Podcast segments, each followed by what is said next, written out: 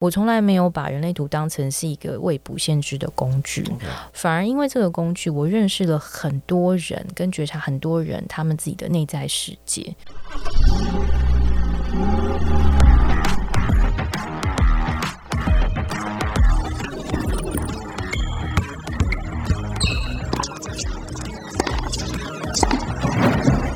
Three, two, one, zero. All engine running. 可口可乐的总裁 Brian Dyson 曾说：“生活就像抛球活动，你的手必须轮流抛掷工作、家庭、健康、朋友与精神生活的五颗球，并且不可以让任何一颗球落地哦。”杰森的人生赛道 Podcast 将邀请领域达人分享他们的领域专长以及抛掷人生中五颗球的故事。不晓得大家有没有听过人类图这个学问跟这一门技巧？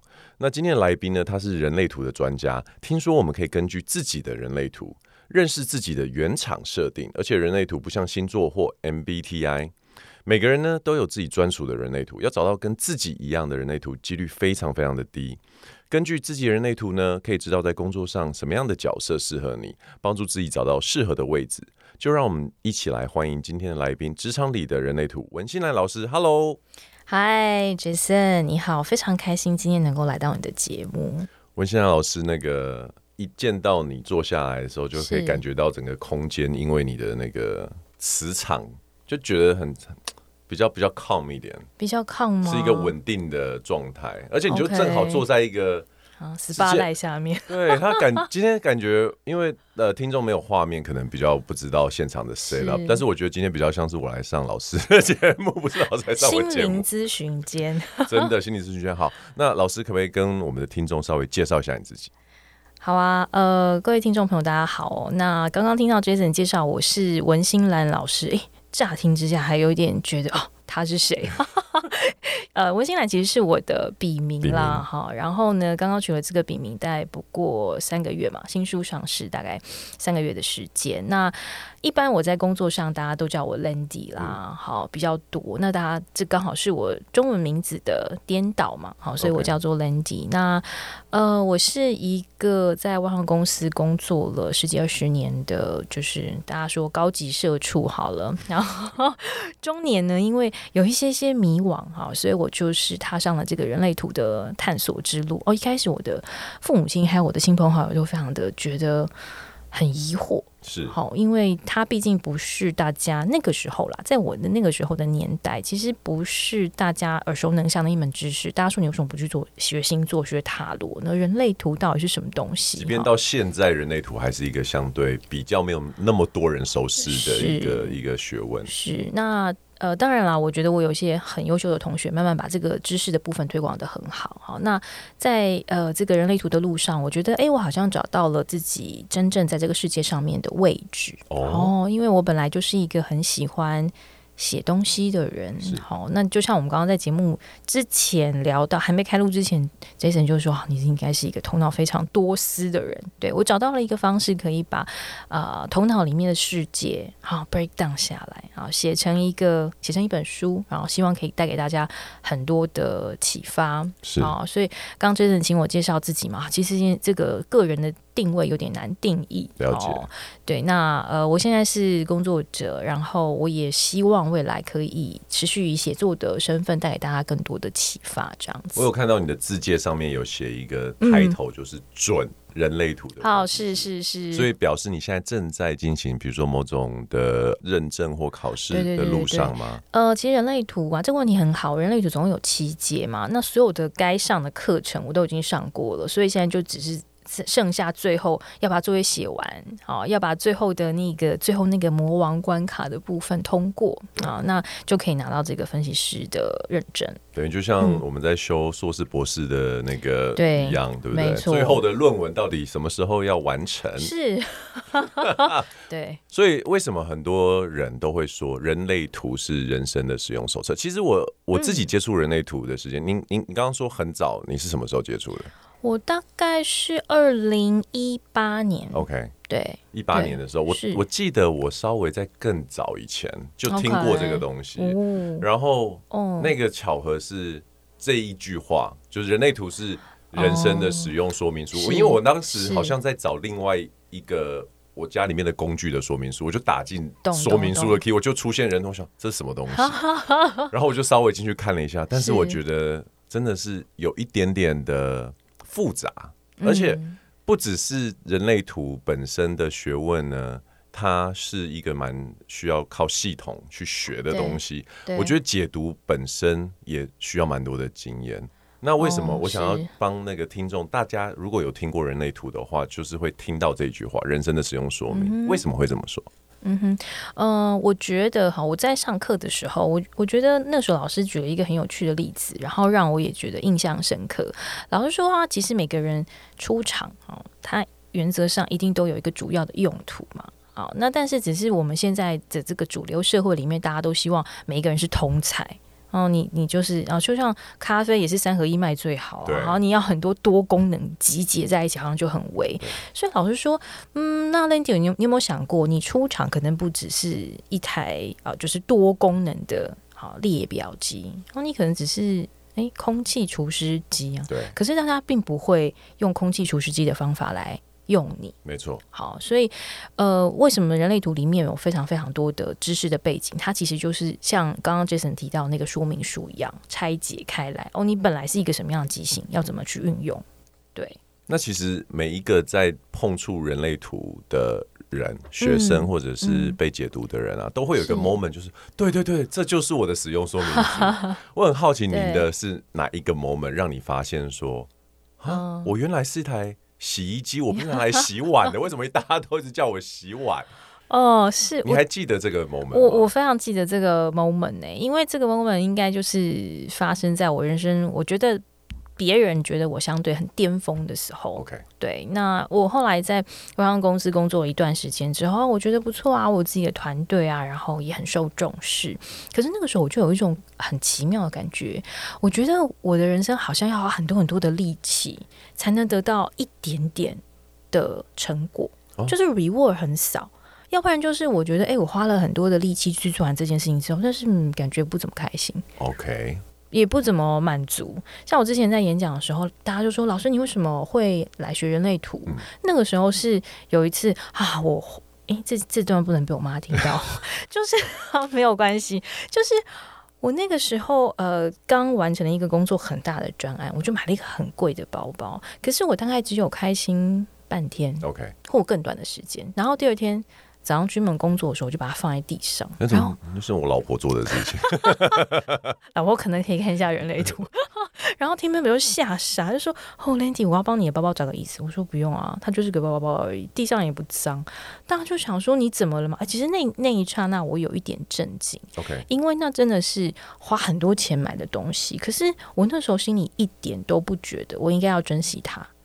而且也没有把它带出门。对，然后我买包包的那种狂喜，会觉得自己好像被那种 recognize 的感觉已经不见。对，我觉得超烦的。为什么我等一下又要去做一件我觉得很烦的事情？嗯、对，然后呃，后来那一天早上有一个非常烦的 meeting，然后我们就帮我就帮所有的 team member 买早餐，在麦当劳里面排队的时候，因为部署看我实在太烦，他就传那个。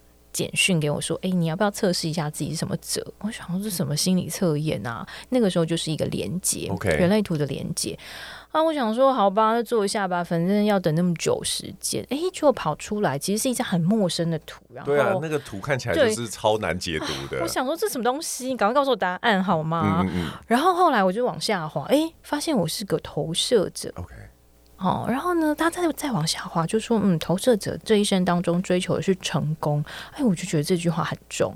对，我这一辈子就是追求成功。可是我后来疑惑是说，他并没有解决我的问题。我要追求成功，可是我现在好像有啦，但是我一点都不觉得我自己成功嘛。哦，那后来我看到一个 key word，就是说，其实投射者很重要，人生策略是要等待邀请。嗯，那这件事情跟我过往。大概三十几年的人生 pattern 都是不同的。OK，因为我是一个很鸡婆的人，然后我看到什么我觉得哦不 OK 的事情，我会跳下去说，都我从来不等待邀请，从来不等待的，从来我不知道要等待邀请啊，而且在工作上大家都觉得你要 proactive，对，你要积极，特别在外商公司，对，你要积极，然后你要举手发言啊。但是我会觉得我举手发言没人鸟我，然后我就觉得你应该我自己讲的还不够好，意见还不够不够犀利，还不够精准啊，所以我就自己去发起很多事情。然后在那个 moment，我哎，我觉得我好像终于找到一点点曙光，就觉得我好像可以去了解一下这门知识到底投射者是什么。对，当然它里面有讲了一些名人啦，哦，比方说，嗯，像《哈利波特》里面的妙丽，他其实就是投射者嘛。嗯、然后你去按图索骥他的人生，你就觉得说，哦，你的人生轨迹跟他某部分是蛮像的。好。那所以这就是我的那个好，好像得到的，就在麦当劳买早餐的时候，对对，然后就想说好，我要去上这门课。后来我还请了两天，就是礼拜四、礼拜五去上课，大家就觉得你疯了。OK，对，因为你为什么不礼拜六、礼拜天去上课？你要在工作这么忙的时候去上课，是有事吗？而且它并不是像紫微斗数这样，你上了之后你就马上知道答案。你上了之后，你知道你自己什么类型，然后你。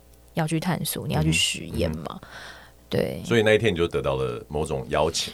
哦，对，没错，这是一个很好的比喻。没错，我觉得好像是人类图给我一个邀请。哇，嗯、那其实拉回人类图这件事情，所以我们一般对人类图不熟的听众，到底可以从人类图里面得到什么？因为就像你刚刚提到的，如果有做过测试的人，一定会看到一个有一个头侧边的图案，然后有很多管子在身体里面跑来跑去。对。一般一开始拿到这个测试，然后你也你也花了一点时间下去去填资料，然后做出来之后，老师可不可以跟我们听众分享一下，最一开始的时候看到这个，你该做些什么？嗯，我觉得人类图里面哈会有几个比较重点的资讯，是大家可以一开始看的时候先留意的。一个部分一定是能量类型嘛，这就界定了你是几种，是什么样的几种啊？比方说有四种的能量类型，好，那这四种能量类型就决定了说，哦，你的能量场大概是怎么样，你可以怎么去发挥你的极大的效益。Okay. 然后第二个部分在于，就是说我们人生常会有很多的决策，对的十字路口，要怎么做决定呢？这就是痛苦的根源啊。对，没错。所以哦，有的人就是，比方说像 Jason 的人生策略是，你要等待荐骨的回应嘛。你是生产者，那我是投射者，我就是要等待邀请，然后正确的邀请哦。所以我们也有相对应的四种不同的人生策略，告诉你怎么做决定。好，那接续如果你要看得更细，我觉得你就可以把。焦点从你自己身上的部分拉回来，拉远一点，就是比方说你会看到人生角色，什么人生角色？你会看到哦，很多人说 Landy 这要怎么念啊？就比方说四分之二之类的，或者是像 Jason 有人讲的是二五吗？好，那我讲的是人生讲的是二四，这到底什么东西？其实很简单，它就是你穿在身上的 Avatar。如果打游戏的人，嗯、哦，你今天你的人生。你穿上什么样的衣服，别人怎么跟你互动？对，别人怎么接收你？哦，你是一个什么样的人？这就是你跟别人互动的方式。好，那如果看的再更远一点，好，大家就会问我说：“哼，那你最后有一行莫名其妙，感觉奇怪，就是轮回交叉，对，那什么东西呀、啊？感觉好像是那种西藏生死书哈，其实也没有那么严肃啊，它就是你人生的 destination，你来到对你的终点是什么？比方说，Jason，你的。你要告诉我的终点吗？我还没准备好哎、欸。不是，你不是终点，而是你的使命，就是律法嘛。然后你就是帮大家设定一个呃 benchmark 的那个人，然后带来很多突破的人。对，所以我觉得他大概是这几个由远而由近而远的这些基础。那我们呃，在真的在更深的讨论那个人类图之前，我很好奇，老师你。原本就对于这一类的东西有兴趣吗？比如说星座啊，嗯、或者你刚刚讲的，比如说紫薇啊，你有接触过什么？有哎、欸，其实我从以前到现在，后来我才发现这跟我人类图设计有点关系。我对玄学很有兴趣，什么紫薇啦、星座、塔罗，我很想搞清楚我自己一些原因。OK，嗯，比方说，因为我头脑会想很多嘛，对，我是一个很喜欢寻求答案的人，是，然后我也常常会对自己充满很多疑惑。所以这些东西都有接触过。以前我在自己在碰触，我现在都不敢讲在老师面前讲接触哈。我在碰触这一些学问的时候，因为我我后来发现我对星座比较有兴趣。然后在更大一点的时候去观察各种人，他们会在某种领域里面呃生根的时候，就会发现说，哎、欸，我自己的观察就是会去玩紫薇易经的人，比较是理工男、嗯、哦，他们就是算术，然后需要比较明确的指引跟答案。嗯，好像是，对，对对。然后星座塔罗比较阴柔一点，女性就是空间解读比较多。那我们帮人类图做一个定锚的话，你会觉得它是在？哪一个象限里面呢、啊？其实我觉得 Jason 这个问题很好诶、欸，就是我后来真正去思考说，为什么人类图它很吸引我的原因，是因为它是一个非常逻辑的学科。对，好，所以。呃，有接触过人类图的同学应该知道，就是我们有一本圣经叫《区分的科学》嘛，大家看的就是都不知道那是什么，因为它就是很像那个大英字典这样。嗯、呃，我觉得像是紫薇或者是像是塔罗好了，我觉得它比较像是用一些我觉得能量场的感知的方式，很快的去告诉你答案。但是我觉得人类图的部分，它其实真的是有一些逻辑跟验证的基础。好，所以对我来说，因为我是一个很重视思辨的人，所以我觉得这件事情很快就打动我哦。然后我就用这样子的知识去验证，我身边的这些亲朋好友也都得到差不多类似的，大家觉得哦，很神准，好像真确有其事。那这件事情就让我对人的部分很有兴趣。我觉得哦，人原来是可以用很系统的方式去做探勘的。嗯，然后我觉得很大的差别是。哎，我以前会很热衷于赶快告诉我答案。OK，现在我觉得没关系啊，我答案自己找，或者是 for now on，就是我现在还不知道答案，或者是答案可能一直在改变，也没关系。OK，我可以接受这件事情，因为我觉得探索的过程本来可能就是最好的答案吧。对，你知道很多人就是对于这一些学派很嗤之以鼻的最大的一个 他们的说辞就是啊，这些东西都是。一种高级的统计学，或者是说这些东西根本就没有这么准，它就是人类怎么可以这样做分类？如果你遇到有人这样跟你提这样子的一个 challenge 的时候，你会怎么回应呢？我觉得这是一个很好的 challenge 啊，这也是我心中常常的 challenge，因为我 因为对对对，因为我常常在解读的时候，当然啦，有人大家很担心一件事，就是啊，Landy 你会被踢馆？会啊，有人会跟我说。我不是这样哦、嗯。对啊，我觉得一点都不准。对，我觉得我们哪有？那我觉得没问题啊，这就是最好的一个。我觉得他提供了一个更好的范例。OK，你可以用很不一样的角度去理解你原本已经理解的东西。所以通常我都会很虚心的问他们说：“你们觉得不是这样子？最重要的原因是什么？嗯、那你自己的体验跟觉察是什么？”其实我从来没有把人类图当成是一个未卜先知的工具.反而因为这个工具，我认识了很多人，跟觉察很多人他们自己的内在世界。那我也很开心看到那些说哦，不是很准的人，他们慢慢愿意去感知他们现在所感受到的自己到底是什么，他们就会去停下来思考。OK，等于是你下了一个种子在他们的心中。是是是，我觉得这反而是我觉得这门知识最可贵的地方。是对。那老师，你有看过我的人类图？嗯、有啊，我昨天有好好的来研读了一下，我真的很有点好奇哎、欸，我、嗯、我自己。买了书，然后上网看了一下。嗯、一开始我我我觉得我就是会犯很多，嗯，看人类图的人会犯的一个错，走一个大坑，就是哎、欸，我的通道怎么这么少啊？我会，我的为什么？因为你会感觉说，我希望，嗯、我觉得就像你一开始老师一开始所说的哈，每个人都会希望在这个世界上是一个。有点像马盖先的瑞士刀一样，什么工具都有。我希望我所有通道，对不对？无论是自己天生通的，还是跟别人碰到会通的通道都会通。可是，哎，相较起来，怎么好像也没有很多？如果有人有看了自己的人类图，然后发现就是有很多的通道都是不通的，要怎么要怎么去看这件事情？其实我觉得通道不需要多，也就是好用的通道。一条就好了，真的。对呀、啊，你知道，像比方说，像前美国总统奥巴马，他从头到尾都只有一条通道而已。我我，我有听过这个。对对，所以很多的名人，比方说你说大导演好，他也只有一条通道。那反而，嗯，我会觉得对于通道很多的人来讲，它反而是一个很很很重大的挑战。哦，怎么说？因为每一条通道它的属性是不太一样的。你就想象中，你就想象你的体内有很多不同属性的东西，有的时候你可以 remix，、嗯、但有的时候其实不同的属性它是会互斥的。那你在下决定，或者是诶，你在决定这件事情到底要用什么样子的 capability 的时候，诶，这些东西会互相打架。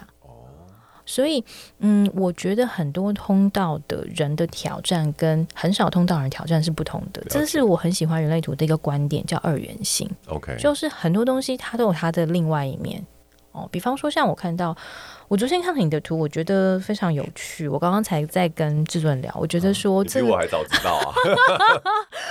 我觉得这件事情很符合你通道里面展现出来的一些特质，比方说，嗯，十一五十六通道嘛，说书人的通道，其实我认识非常非常多杰出的，比方说传播的工作者，他们都有这一条通道。好，那呃，我觉得这个这个特质在于，就是说，其实你们是很有好奇心的，对，对很多事情是有很很有好奇心。那五十六号闸门，我记得 Jason 有特别。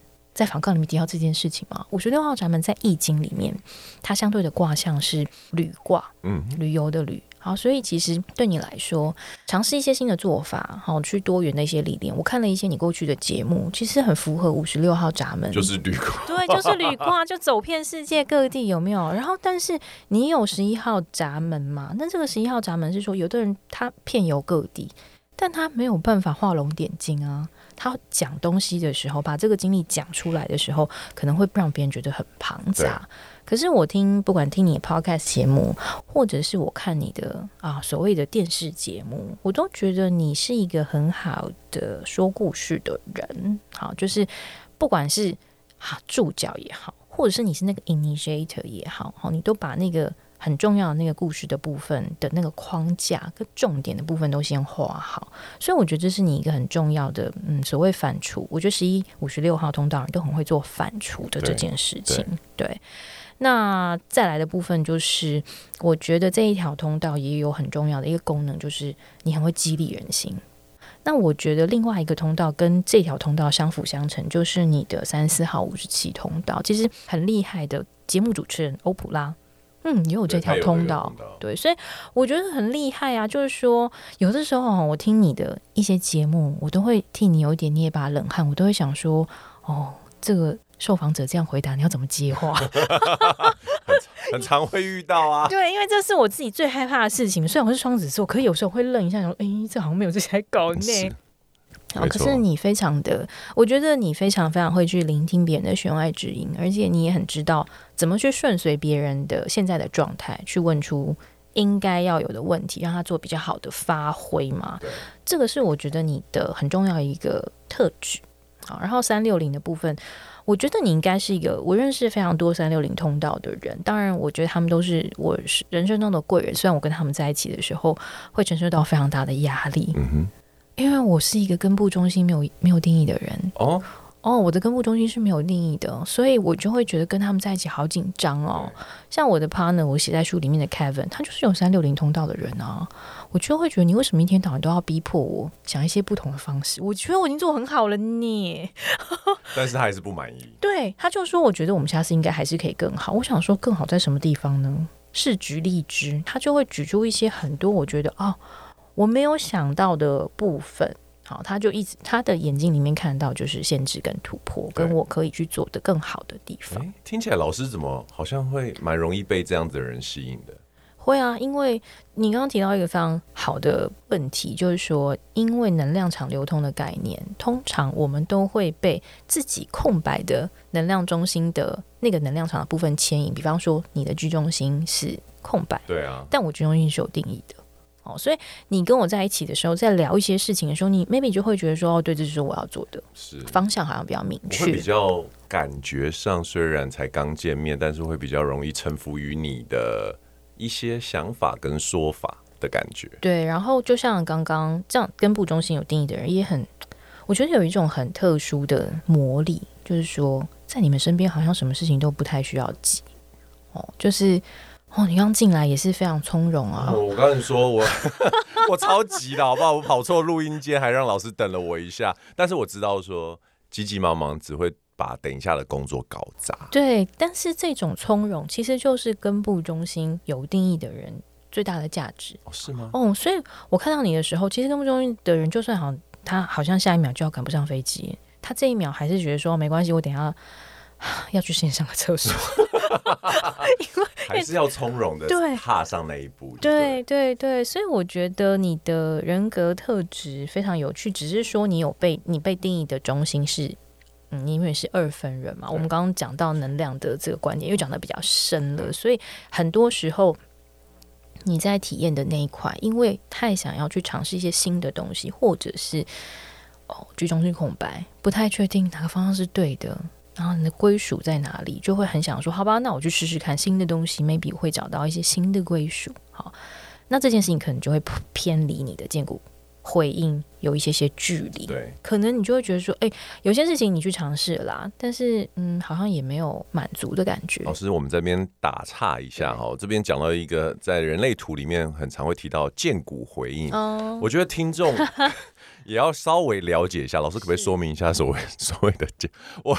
我我先讲一下啊，荐骨是一个真实存在的人类身体上的一个部位，对不对？对。然后一开始我在自己看书的时候，也是在讲这个回应，然后甚至有听到人家分享说：“哎，我真的听到剑骨跟我说话。”我心想。What the hell？怎么可能？怎么可能？他对他，然后你说，你说你的剑骨跟你讲话，嗯、老师跟我们听众解释一下这个东西是什么，好不好？呃，其实我觉得很有趣哦。其实剑骨是确实有这个器官，然后它就是很接近我们人类屁股的那个那那块骨头。我的理解是这样，所以我之前我的医生就说，怎么可能你的屁股会跟你发出声音说话啊？我觉得你把它想象成是。呃，因为每个人的荐骨的回应是不同的，我倒不认为说一定要按按照教科书上面解释说，哦，荐骨如果对肯定的事情有回应，就是会发出嗯的声音，因为它太背离我们现在目前的教育了哈。嗯、我会把它想象成是因为生产者或者是显示生产者，你们的荐骨是有被定义的，好，所以你们是有能量去回应任何来到你们。身边的事情，oh. 所以呢，今天有一件事情来到你们的面前，那这件事情它本身有能量吗？它的这个能量如何跟你内在的能量去进行共振？如果它有达到一个共鸣，就代表这件事情是哦，你可以回应的。OK，可是有些事情来到你面前，你可能会觉得没什么回应啊。你可能会觉得说，哦，你可能只是出于因为你的人生角色关系，你就是一个喜欢帮人家解决问题的人。你可能就是出于说，哦，这件事情我会，我刚好有资源，我就帮你做了。可是那并不是建谷觉得，嗯，我好像有回应要去投入这个部分。对，所以听起来还好像还是很多东西是要回到自己的内在，然后去学着怎么听自己内在的声音。是，所以我也想请问一下 Jason 啊，你自己觉得呢？你自己觉得你的荐骨会跟你有什么样的默契？就是如果你觉得这件事情好，是你好像有一点回应的，你的身体会有什么感觉？我我我其实摸索这个东西很久哈，然后在年轻一点的时候，我一直在偶尔我会问自己。真的会问出这个问题，比如说我想不想做这件事情？嗯、对，然后我会听看看说，嗯，这个是，但是我大概试了几次之后，我都觉得嗯太愚蠢了，就放弃了。然后渐渐随着那个人生经历的增长之后，我发现那个回应的感觉其实是一个很清楚的，嗯、就是那个叫什么鸡皮疙瘩。OK，嗯，我的回应是鸡皮疙瘩，就是说如果这件事情会让我产生鸡皮疙瘩的话，而且。有的时候是我的知觉，就是我的理智觉得没什么吧，但是我的身体却产生这样回应的时候，我大概就知道，OK，我不得不做这件事，八九不离十。对，无论是帮忙，或者是工作，或者是一个我以为我不喜欢做的事情，或者是跟我无关的事情，对我，我应该都会花一些时间跟精力在这件事情上。我觉得很好啊，你已经跟你的建骨建立。默契，这算是建股的一个回应了。是是是，你知道在人类图里面啊，我们会老师刚刚提到这些名词嘛？是，还有一个坑，就是一开始我们就会常常看到生产者，生产者，嗯，就会想说，哎呀，那有什么总裁者吗？还是就我不想当生产者啊，我想要就是对躺着过日子啊。到底我们要怎么来正确的看到生产者这三个字啊？我觉得生产者很多人就是有趣的把它形容成是做工的人就不要啊，对啊，我不想就要，不想要，要大家就说我不想要做工哈。可是对我来说，我觉得你们不会做工的人，我觉得你们是负责来创造的。这就是非生产者的人会讲的话。创啊，只不喜欢创造这两个这两个动词，就是老板就是用这些话术在让下面的工蚁继续一直努力，是不是？欸，可是我觉得我是一个投射者的主管，其实我会询问我下面的生产者部署，什么东西，其实在这一件，如果这这是一件必须要做的命令，请问在这个命令当中，如果它分成十个等分，嗯，哪一个等分是你最想创造的？OK。哪一个等分是你觉得有兴趣，你想要去尝试看看的？因为建股它需要不断的提问嘛。对。特别有些人还没有跟自己建股建立默契的时候，那有的时候对方没有回应的时候，哎，我就会再多加问题。OK。就是说，哦，那如果你需要资源吗？你需要人手帮忙，还是你需要钱？一样，对。对。然后看他需要什么，我可以给他他需要相对应的一些条件，让他有办法。嗯，自己靠自己的能量的部分去创建出他想要的东西。对对，所以我觉得生产者重点的部分在于找到自己核心想要创建的那件事情跟那个基础到底是什么。对啊，你看，这大部分的人都是属于生产者嘛。是。那在这样子的时候，意思是说，生产者就会需要，比如说投射者。来去做一种引导或指引吗？还是说生产者自己也可以，比如说开公司，或者是自己当老板？我觉得可以啊，我觉得生产者自己可以开公司当老板哈。但是我觉得生产者他会需要别人的引导。好，当他还没有跟建股建立起这么。紧密的关系的时候，他会需要一些 partner。那当然，我们说投射者是生产者最好的 partner 嘛，因为我们会协助帮你们去理清很多的问题。哪些东西好是头脑问题，不用想，你就专注在你自己身体的体验就好。好，那比方说，生产者跟显示者、显示生产者之间是不是一个很好的关系？我觉得也是啊。哦，一个重视效率嘛，一个重视呃细节的部分有没有完美的去被执行。对，所以我觉得，嗯，任何的角色，其实我觉得没有哪一种角色是绝对可以、绝对合适当老板，好，绝对合适当员工，而是我觉得每一个角色它都有适合不同位置的那个人格的特质，哦，只是它有相对应的挑战，就是。那老师，你其实是把人类图这个东西，呃，运运用比较多在职场上嘛？嗯。那找 team member 的时候，对。这个会是一个很重要的依据吗？哦，这是很好问题，会我会稍微看一下，真的哦，我会看一下。OK，因为我可不可以跟我们分享一个案例？啊、呃，好，我可以跟你分享一个案例，是之前我在找 team member 的时候，我很 wonder 说，我到底是要找一个同职性。投射者的 member，嗯，还是我要找一个显示生产者的 member 呢.哦，就像哦，他的图跟我完全能量中心是相反的。我有很大的 wonder，是因为我在面试的时候，我凭感觉，其实我是比较喜欢投射者的。OK，对啊，这个有时候就是感觉跟排出来的对啊，对了嘛？我们看啊，然后我觉得我们的成熟度是一样的，可是另外那个。Kennedy，我就觉得说，哦，他好像还要需要一点时间，我也需要一点时间去习惯跟我完全不一样的人。但我后来选选择了显示生产者的原因，是因为我觉得那对我的职业来说也是一个很大的挑战。我怎么去 coach 一个跟我能量场完全不一样的人？嗯。同时，我也觉得我们可以从对方身上学到自己最欠缺的部分。当你做这个决定的时候，嗯，我第一个问题就是，所以他们都去做了测试。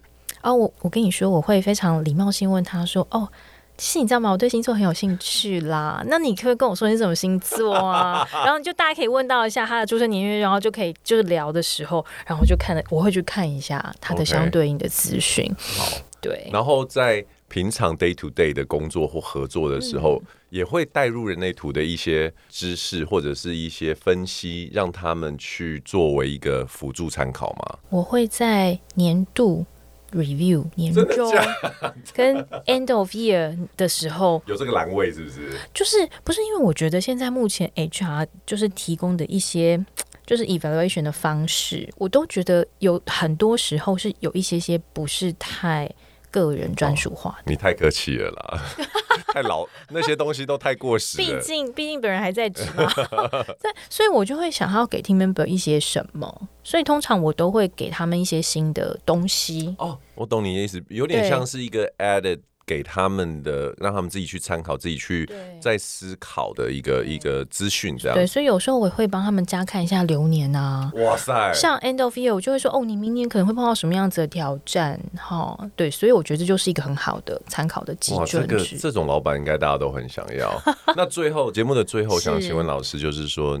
你可不可以稍微浓缩一下，接触人类图之后，对你来讲，你到底从这里面得到了什么样子的一个怎么讲价值？比如说内在你会觉得更稳定的，你很多的思想、很多的自我对话都找到了一个安身立命的地方，还是说你从这边得到更多的力量呢？跟我们听众分享一下。我觉得我好像呼应一下那个，一定要呼应一下那个 Jason 的那个片头。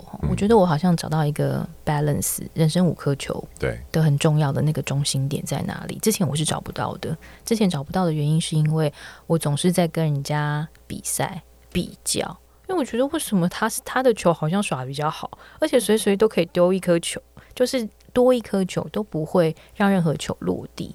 但后来我就觉得说，哎，没有关系啊，我可能一次就只能有三颗球。然后另外两颗球，我在慢慢有时间的时候，再把它加进去就好了。所以我觉得我从人类里面学到最重要一件事情，在于接纳，接纳自己的独特，然后不要模仿别人的生活方式来过活。嗯，然后这个是我觉得人类图给我最大的功课跟礼物。哇，wow, 不要模仿别人，我觉得这其实是蛮多人都需要听进去心里面的一句话，嗯、因为毕竟每个人有自己人生的使用手册嘛。是，那找到你的正确使用方式之后，你就可以做出一个对于你来说一个非常完美的成果。嗯，对，是今天非常谢谢文先生老师来到我们节目中，我。觉得那个待会儿停止录音之后，我们再继续咨商一下。